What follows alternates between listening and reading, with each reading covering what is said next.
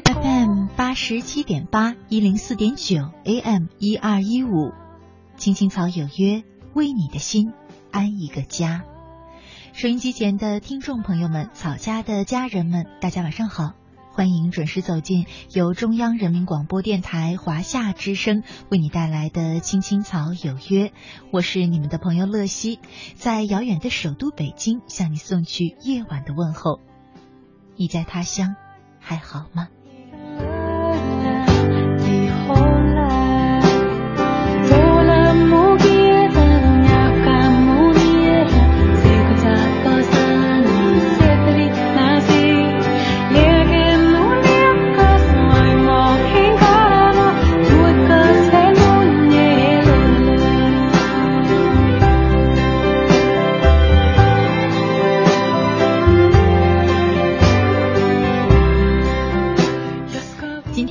是二零一六年的二月三号，是周三，和大家一起走进的是草家每周三的爱的温度。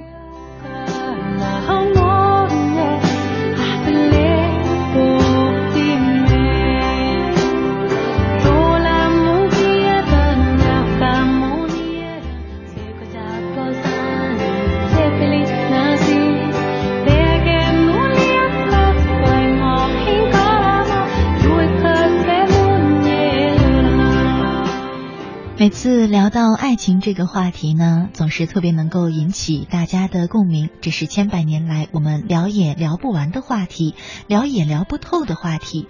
好像不管有多少书啊、嗯、电影啊、歌曲啊、文章啊去诠释过爱情，我们总会发现，当爱情降临在我们身上的时候，依然会让你感受到一头雾水，好像总有那么一点当局者迷的感受。我收到的关于爱情之类的留言呢，也是千奇百怪。每个人都觉得属于自己的问题是与别人不一样的。这当中呢，有特别呃大的一类问题啊，是这样说的：我们呢很相爱，但是他说因为什么什么样的原因，我们没有办法在一起。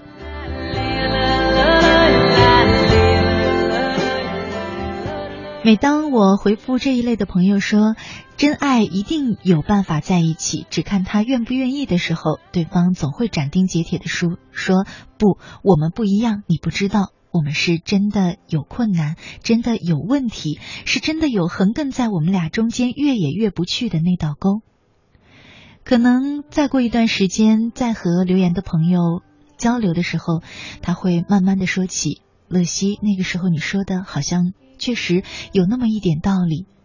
如果真的相爱的话，总有办法在一起的。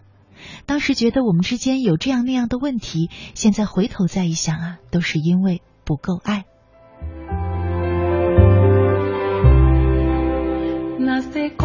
是啊，如果两个人不是下定决心在一起，那么你会找到各种各样千奇百怪的借口，当做是很真实的、难以逾越的问题放在你和他之间。可是反过来，当你们很坚定的要爱下去、走下去的时候，你会发现那些千奇百怪的问题，那些横亘在你们中间好像很深很长的沟，事实上都能找到解决的办法。今晚的爱的温度，我想和大家一块儿聊的话题就是，总有办法在一起。在我们节目进行的同时呢，收音机前的你可以通过微信和 QQ 参与到我们的直播互动当中。如果你是在微信上搜索我们的公众账号“青青草有约”，“青青草有约”，选择加黄色的小对号实名认证的，就是我们的官方账号了。那你加关注之后呢，就可以直接留言给我。如果你是在 QQ 上，就加我的公众账号“乐西”，快乐的乐，珍惜的惜。找到我的公众账号之后，同样是加关注，依然能够留言给我。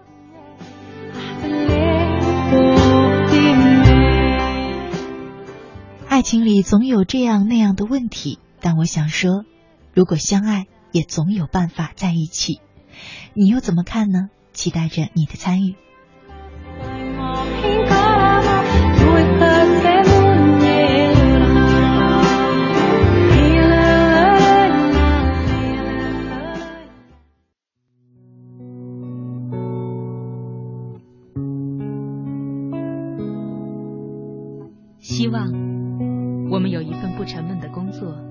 不是很老的年纪，遇见一个不很难看的人，谈一场不慌不忙的恋爱，有一个不吵不闹的婚礼，生一个可爱的宝宝，平平安安的度过我们不算糟糕的一生。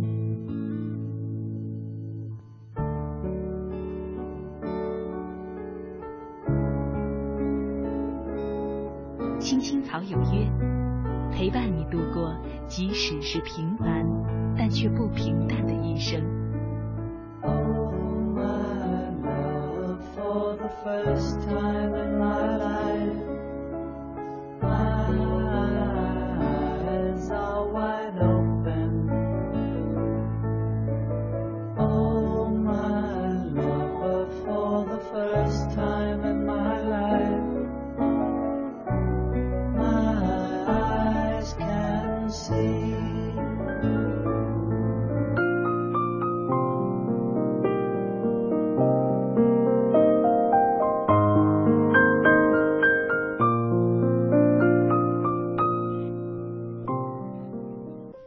夏之声，青青草有约，爱的温度，我是乐西。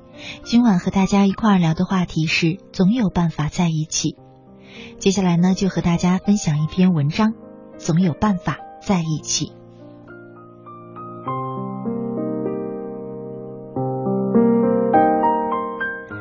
二十四岁的刘小姐遇到了新难题，男朋友朱先生领她回家吃饭，朱先生的妈妈觉得刘小姐太瘦。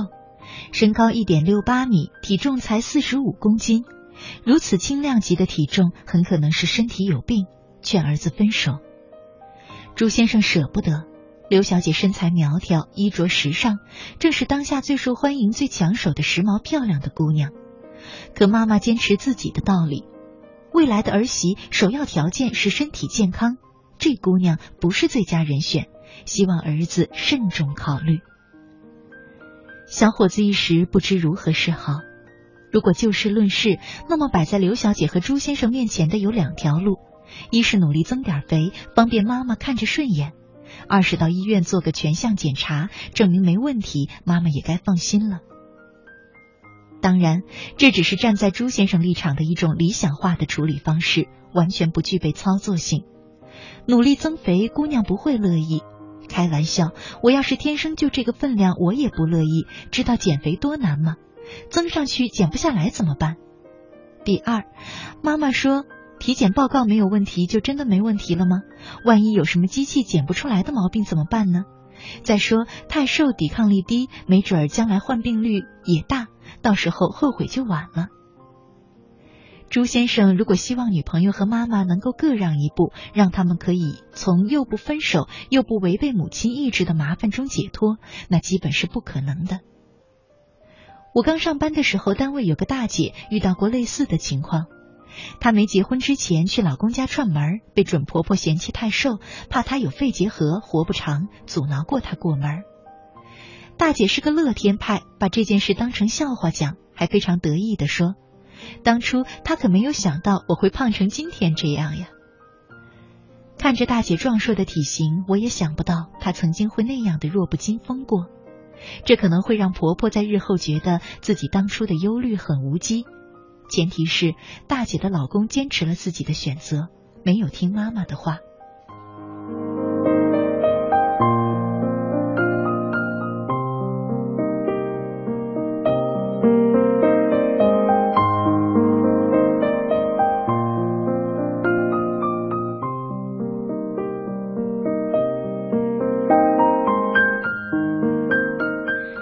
人生中有的选择，比如这种需要硬碰硬，从来都没有折中的路可走。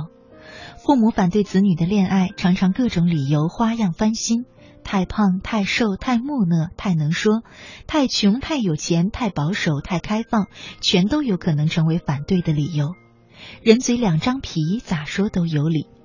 有时候甚至不需要理由，我就是不喜欢他，那又怎样呢？理由本来也不重要。重要的是，父母常常用这种方式来试探子女到底听不听自己的话。心理学家武志红就这样评价那位武汉妈妈：说不定这种强控制型的老妈是觉得准儿媳太有女性魅力了吧，威胁到了自己的地位。弄个水桶腰的儿媳，自己在儿子和儿媳的三角关系中就可以占据感情的优势了。我有个同事说，我现在就能预见到自己将来一定会变成恶婆婆。虽然他儿子才十几岁，但他已经不敢想象儿子的生命中会有另外一个重要的女人。他相信自己肯定会抓狂。他说：“我一定会不自觉的找他的茬，讲他的不是。”他算是很实诚的妈妈，能够面对自己心中最柔软的地方。了解真相，往往是摆脱束缚的开始。但有的父母连这点都做不到，偏要找一些冠冕堂皇的借口来掩饰自己害怕孩子长大的事实。有个姑娘问我，男朋友的父母没见过我的面就反对我们在一起，强烈要求我们分手。男朋友性格又很懦弱，不敢反抗。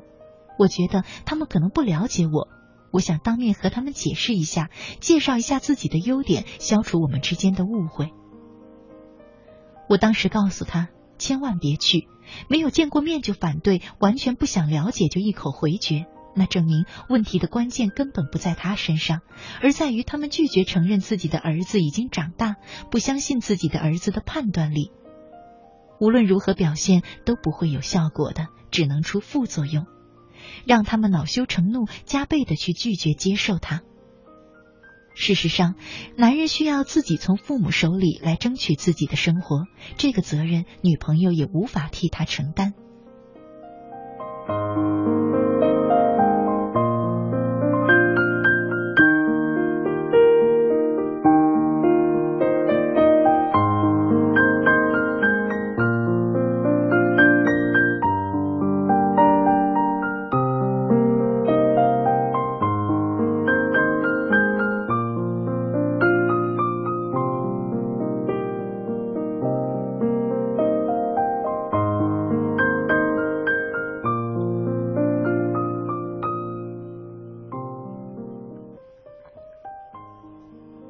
某军事史作家讲过这么一个故事：抗美援朝的时候，一个副师干部跟一个朝鲜女子蹦出了爱情的火花，犯错误，组织上帮助，但死不悔改，回国坚决要带老婆，被边境卡住，组织上严惩，降级三连降三级，打回了营级。然后一帮兄弟帮忙锯汽油桶，把朝鲜嫂子塞进了汽油桶里，上边再盖上半个桶，愣是给偷运回来了。这个传奇爱情故事的结果就是，两个人在一个不大的县城中过着平淡的生活，恩爱到老。看，有选择就会有放弃，有阻挠也会有坚持，不需要谁来说服谁。如果那位军官惦记着自己的军衔和待遇，屈服了，放弃了，那么朝鲜姑娘的眼泪再滚烫，挽留的诚意再炙热，也留不住一个想要走的人。世界上太多这样的例子了，不是吗？村里有个姑娘叫小芳，长得美丽又善良。可再美丽善良又如何呢？知识青年要回城了，更好的生活在向她招手，她也只能落个谢谢你给我的爱，今生今世我不忘怀的虚名。有的人宁可用一生的时间来怀念一个人，也不愿意勇敢一次。坚持太难，有太多值得放弃的理由。如果那个军官放弃了，大概没有人会选择他。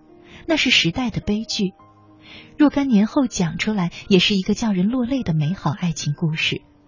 但军人的执拗和顽强，让他没有止步在强大的阻力之外，他自己创造了另外一个更美好的爱情故事，并将这种美好延绵一生。相爱的人总能找到办法在一起，只要两个人足够坚定。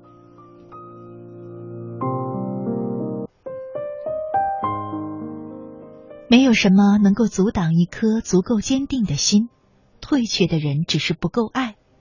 一切因为外界的一点压力就分手的人们，请不要再问男未婚女未嫁，我们为何不能在一起？答案是因为你们不够坚持，所以找不到办法在一起。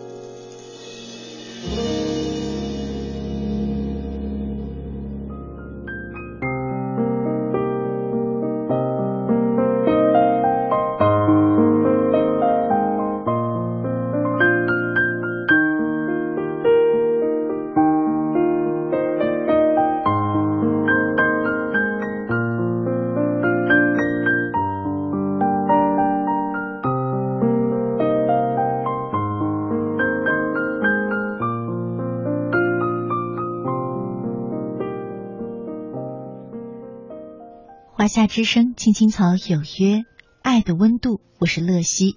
今晚和大家一块聊的话题是总有办法在一起。接下来呢，分享一篇来自于张君霞的文章，喜欢的还是你。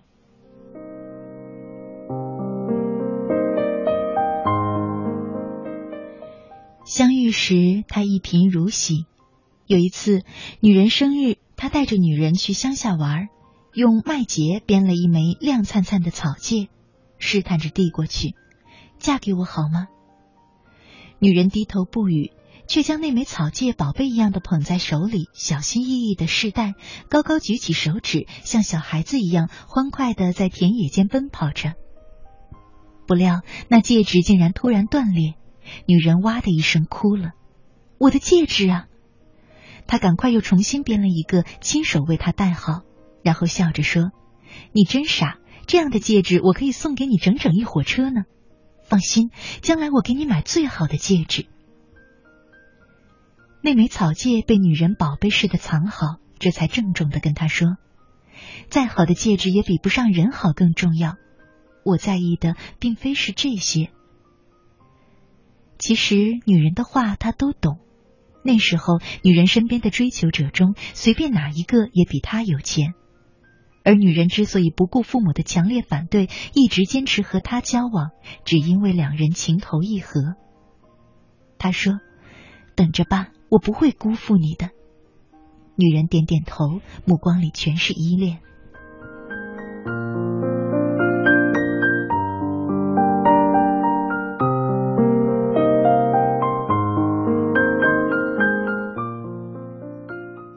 他尝试着做起了小生意，吃过很多苦，最困难的时候帮人送牛奶，一袋仅赚两分钱。山里的娃本来就能吃苦，何况是为了他们的未来。他累得黑了，瘦了，女人心疼他，千方百计的为他买营养品。渐渐的，他的生意越做越大，成立了自己的家政公司，手下也招了一帮人，每天忙着做广告、跑订单。很多次，女人用心做好的菜热了又热，他却迟迟不归。每次，他总是歉意的说。陪客户吃饭去了。有时女人会跟他撒娇：“咱们不做生意了，好不好？你找一份工作，我们一起上班下班，周末去逛公园，这样不好吗？”他刮刮女人的鼻子：“你真傻！等我再多赚些，什么也不干了，就专门陪着你。”那阵子，他因为太忙而上火，牙龈肿痛，却不肯去医院。女人听说了一个偏方，千方百计的找材料，用了四个小时才煲好一锅汤。等到很晚，他才醉醺醺的回来。让女人忍无可忍的是，他的身上居然有淡淡的芬芳。女人知道那是一种香水的味道，很名贵。女人不想听任何解释，果断的摔门而去。他追了几步，却终因为不胜酒力，迈不动脚步，心里却也怒火万丈。表妹从国外归来，我为她接一下风，这有什么错？第二天，他酒醒了，打女人的电话，居然关机，跑到单位去问，人家说他请了长假，硬着头皮去家里。女人的母亲隔着门缝冷冷的说：“他不在家，以后你也不要来找了。”他反复拨打着女人的手机，永远关着，在 QQ 上留言也没有回复。从此，他就这样丢了女人的消息，失去了联系。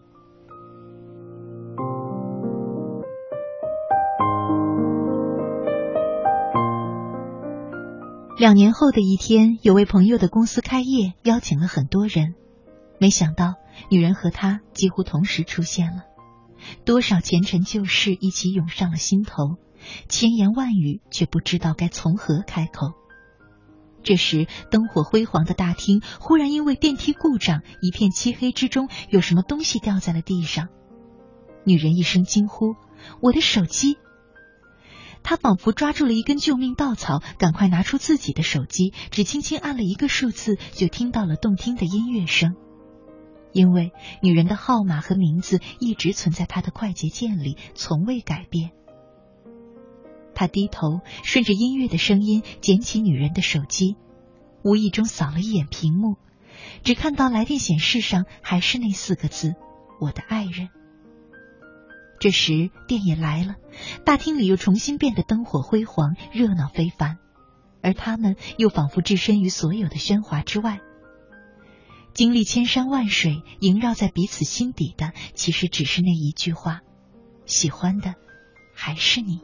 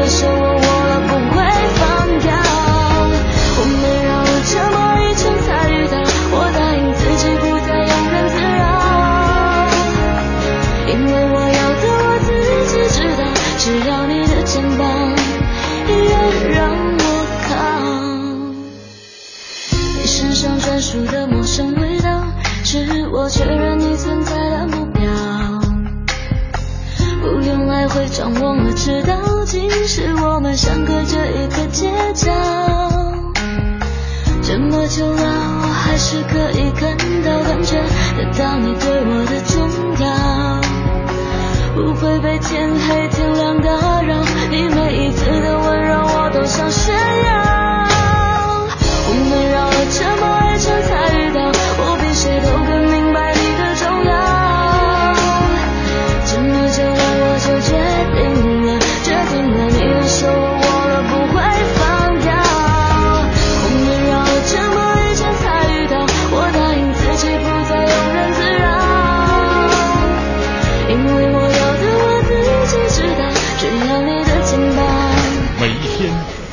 分，每一秒，用独特的视角梳理天下新闻，用质朴的语言品味文化岭南，用动听的音符奏响华美乐章。听新闻，品文化。这里是 FM 八十七点八，一零四点九，AM 一二一五，中央人民广播电台华夏之声。权威迅捷的新闻资讯，听说新闻中的道理，丰富实用的生活信息，与您同行。悦耳动听的美妙音乐，给你好听。欢迎登录各大手机软件应用商店，搜索“华夏之声”或“香港之声您就可以下载到软件，实时收听，随时点播华夏之声、香港之声节目。”。华夏之声、香港之声手机 App 为您提供高质量的听觉享受。打造收听广播的完美体验。大家好，我是冯远征。快过年了，大家都急着回家团圆。这几年，每到临近春节，在南方就会出现一支摩托车返乡的铁骑大军，浩浩荡荡，甚是壮观。在这儿，我给大家提个醒：摩托车安全系数低，可得多加小心。出发前要先检查好车况，机油、轮胎、车灯、刹车、链条等都没有问题了才能出发。摩托车比汽车稳定性差，所以骑行时要集中精力，不能超速。如果遇到恶劣天气，就等天气转好再走。还有，过年回家免不了要给家人捎带一些礼物，但骑摩托车就别带太多了，尤其是超高超宽的东西。其实，父母最大的心愿就是家人团圆，咱们平安回家就是给父母最大的礼物。我是冯远征，我在国家应急广播提醒您：摩托返乡要安全，谨慎驾驶保平安。中央人民广播电台联合香港青年交流促进联会，精彩呈现《梦想舞台二零一六》，为你的梦想加油助力。即日起至四月十七日，分享你的梦想故事，角逐共十四万港币的圆梦启动金。让我们为你的梦想筑起平台，为你找到逐梦的同行者，为我们的梦想注入生命力。详情请登录央广网，三 w 到 cnr 到 cn。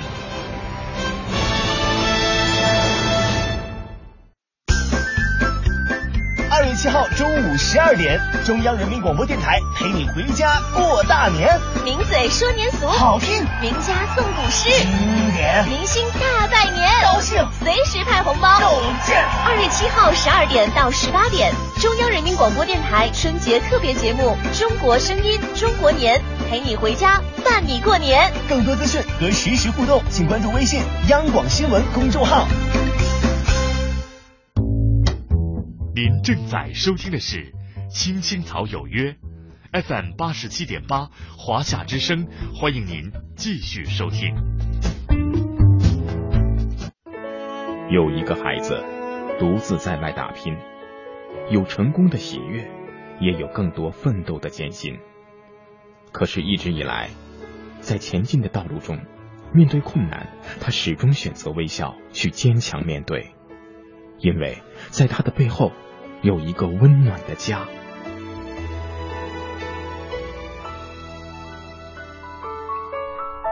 这个孩子是我，也是你。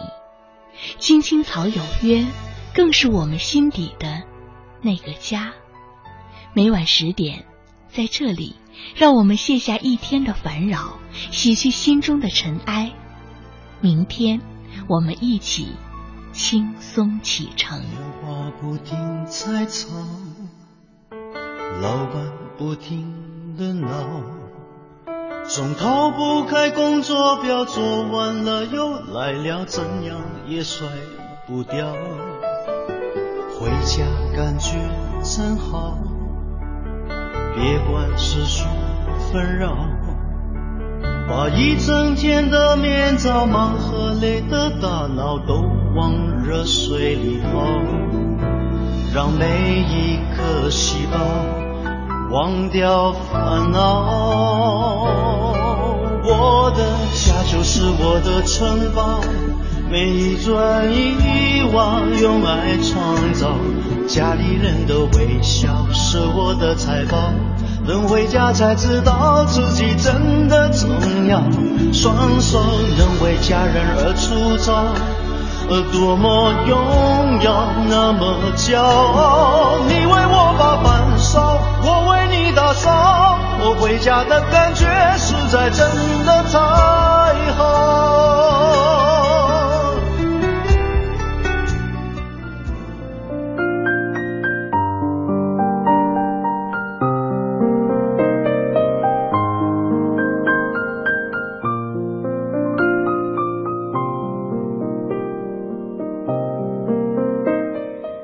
回来，亲爱的听众朋友，你现在正在收听的节目呢，是由中央人民广播电台华夏之声为你带来的《青青草有约》，我是你的朋友乐西。今天呢是周三，所以和大家一起走进的是草家每周三的《爱的温度》。我们正在聊的话题是总有办法在一起。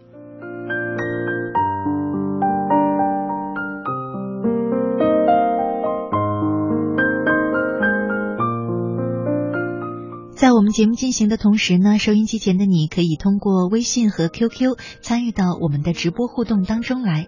在微信或者 QQ 当中都可以找到我们的公众号。如果你在微信上，那么搜索我们的公众号“青青草有约”，选择加黄色的小对号实名认证的，就是我们的官方账号，加关注就可以留言给我。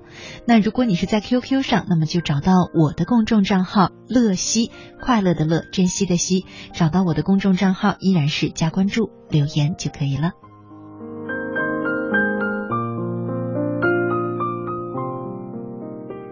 接下来呢，再和大家分享一篇来自于戴军的文章。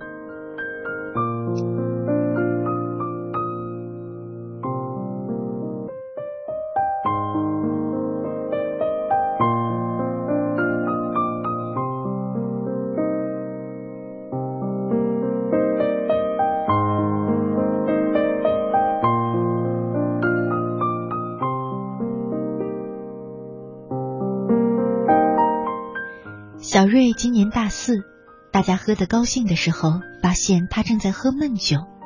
原来他和女朋友来自两个城市，这一毕业就要面临着各奔东西了。我问他怎么解决，他一气灌下半杯啤酒，说：“距离产生美，胡扯！我们已经说好，只能分手了。”他旁边的学长小林大了他几岁，早已经结婚。有一个三岁的宝宝，小林说：“我给你讲个故事吧。”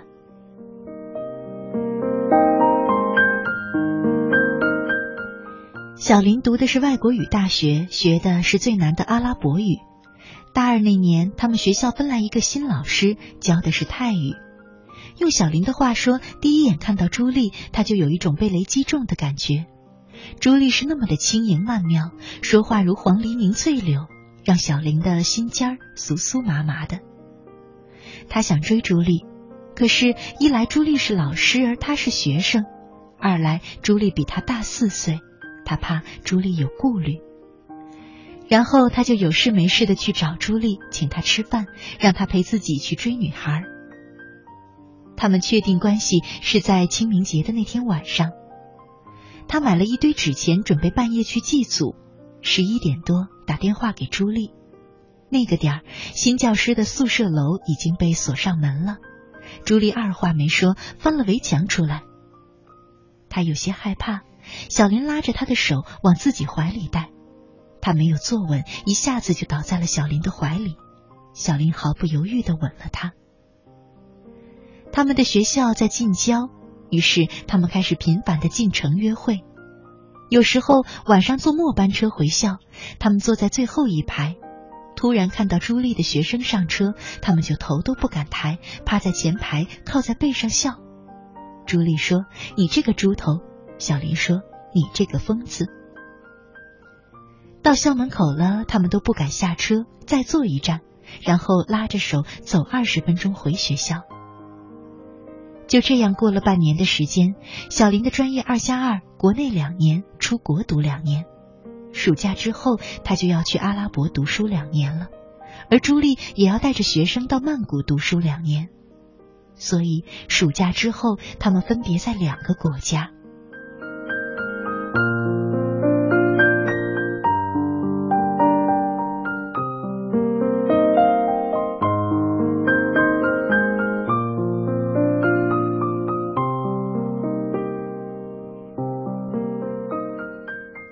小林是个穷学生，电话都打不起，于是他们只能通过网络联系。这时候，他认识了一波国内的倒爷，专门在沙特阿拉伯卖国内倒过去的各种内衣，非常的暴利。这之后的两年时间，小林只要赚到钱，就往返于泰国和沙特之间。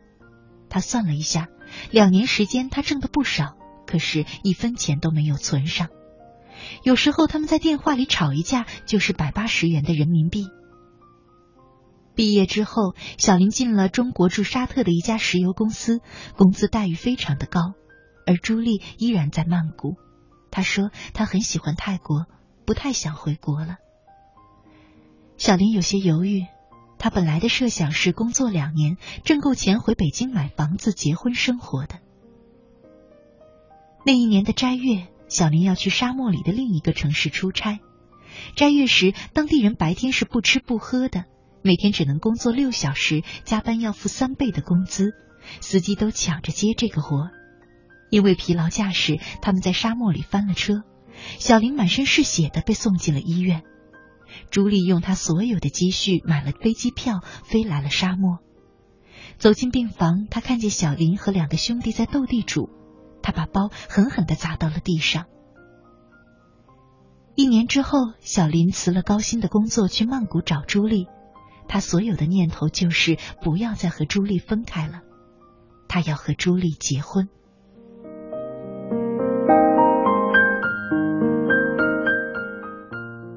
小林的故事讲到这儿，小瑞听得目瞪口呆，手中的杯子一空，还紧紧握着不撒手。小林扭头对他的妻子说。朱莉，你再帮小瑞点个什么喝的吧。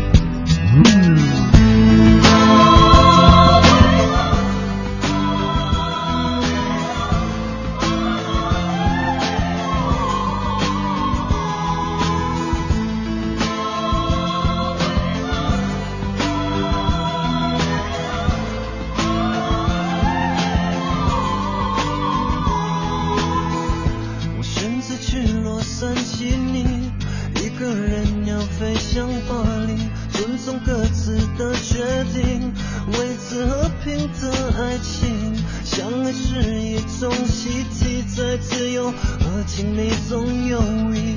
你问过太多次，我爱不爱你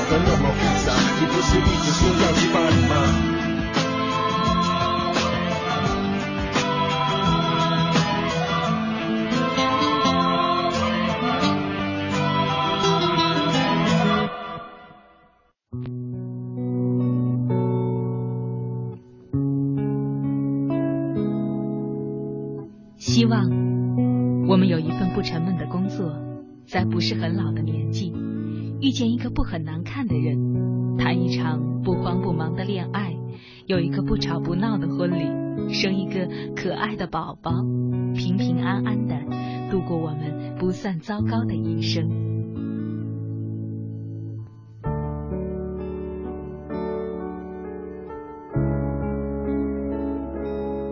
青青草有约，陪伴你度过即使是平凡，但却不平淡的一生。Oh, my love, for the first time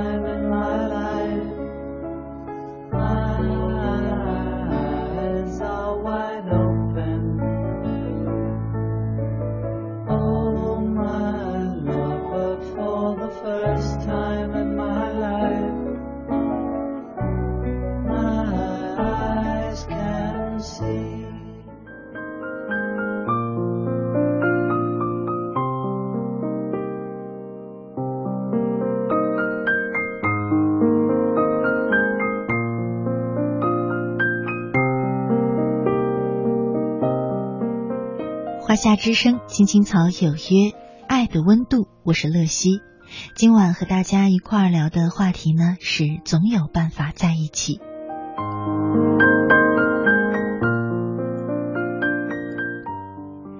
节目的最后，再和你分享一篇文章。最重要的是，我爱你。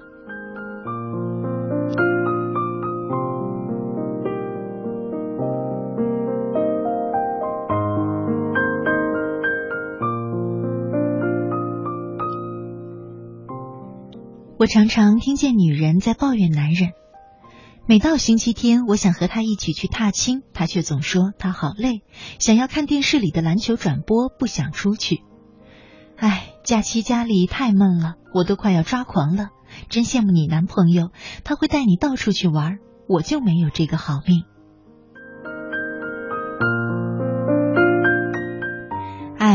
他真的好脏，结婚多少年了，袜子还都是塞在沙发底下。有天我心血来潮，掀开沙发，竟然找到了八双，你说夸张不夸张？那今天早上我们大吵了一架，你猜为什么？因为我一早起来发现马桶上湿湿的，原来他昨天半夜起来上厕所，竟然没有把马桶盖子掀开。哎，他竟然说我太挑剔他，你们评评理吧。还有人说他呀，就是不会讲好听话。我为了煮晚餐被菜刀割到手指，他却说血只流那么一滴不要紧的，真是气死我了。也有人说。我觉得好委屈啊！情人节，人家小毕和男朋友都会一块儿去吃烛光晚餐，我男朋友呢，却告诉我说要加班。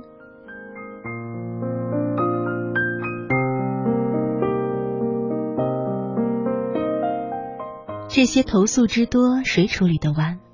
男人也会抱怨，但男人的抱怨未必都会说出口，会在内心积累，拼命倾诉和在内心挤压。其实都不是解决问题的方法。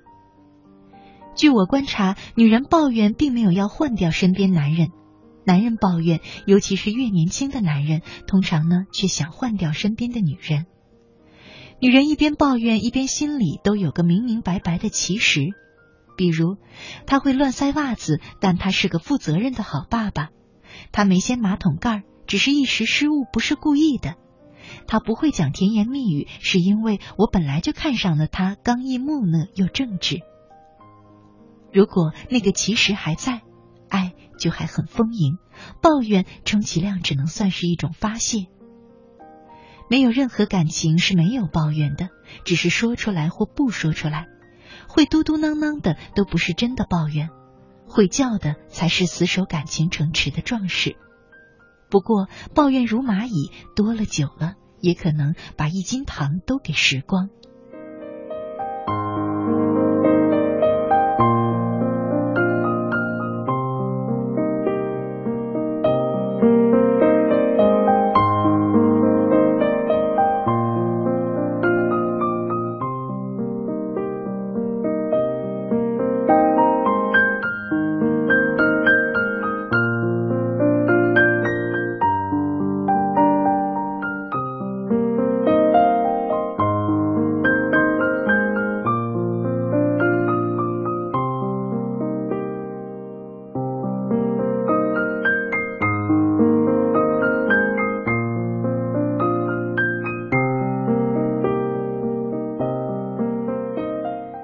多时候，我发现女人心里面很明白，净找姐妹诉说抱怨，可讲完了呢，又说：“哎，你可不要去跟我的男朋友讲，他会生气的。”我曾主持过一个电视节目，是做宝物鉴定的。